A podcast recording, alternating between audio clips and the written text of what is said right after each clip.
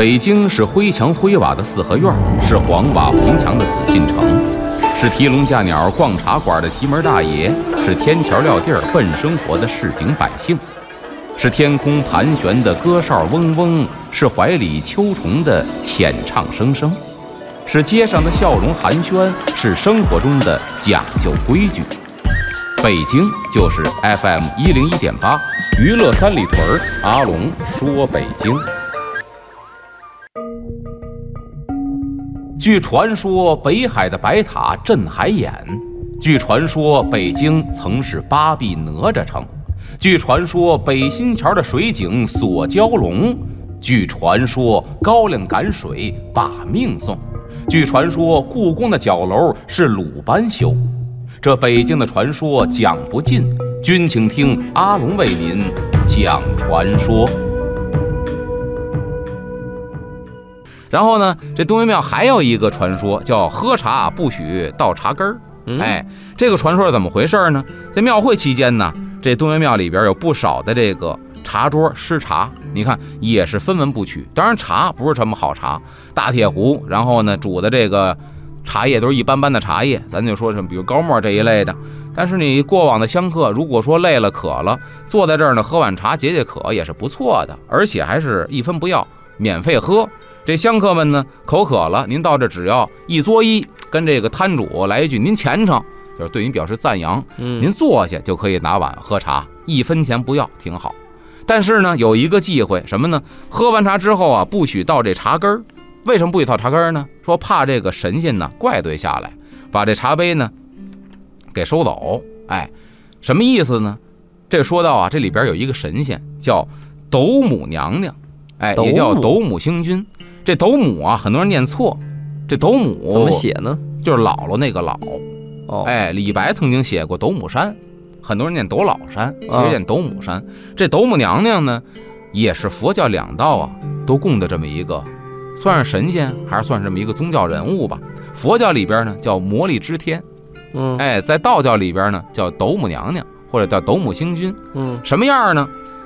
没法形容，因为它也是好多好多手哦。然后呢，这个魔力之天呢底下坐那坐骑，坐在车上，前面给他拉车的是猪啊，一堆小猪崽给他拉车，这是他的最大的一个特点啊。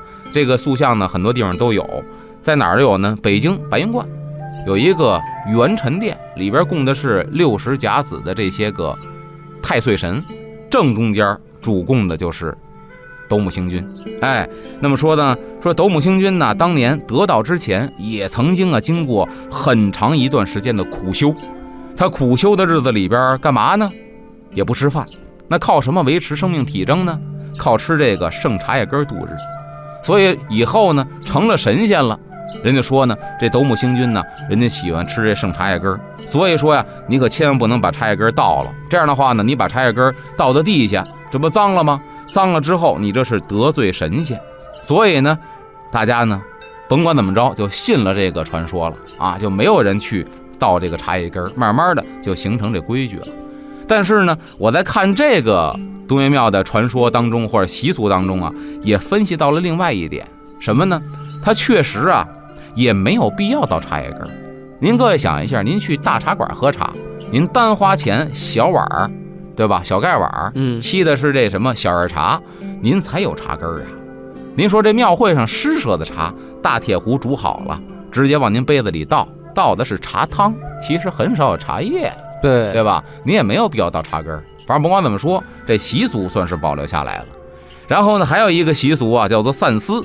在老北京呢，有这么一个旧俗，就是人得了重病之后，大难不死，然后呢，大伙儿都说啊，你是在这个阴曹地府啊受了罪了啊。那会儿是医疗条件不太好，所以呢，人得大病之后，医药网效，就听天由命了，能活过来。有一句话嘛，叫大难不死，必有后福。如果没活过来呢，行了，寿数已尽，就认这个命吧。如果活过来了，你说你在阴曹地府啊。受了一遭罪，扒了一层皮，你呢以后肯定有好日子。为什么？你大难不死啊！你之前该受的罪呀，那罪过都受过了，这个报应都已经报完了。那么等到病好之后，干嘛呢？就得来这个东岳庙的七十六司来烧香来。哎，这还有一个名词叫做散司。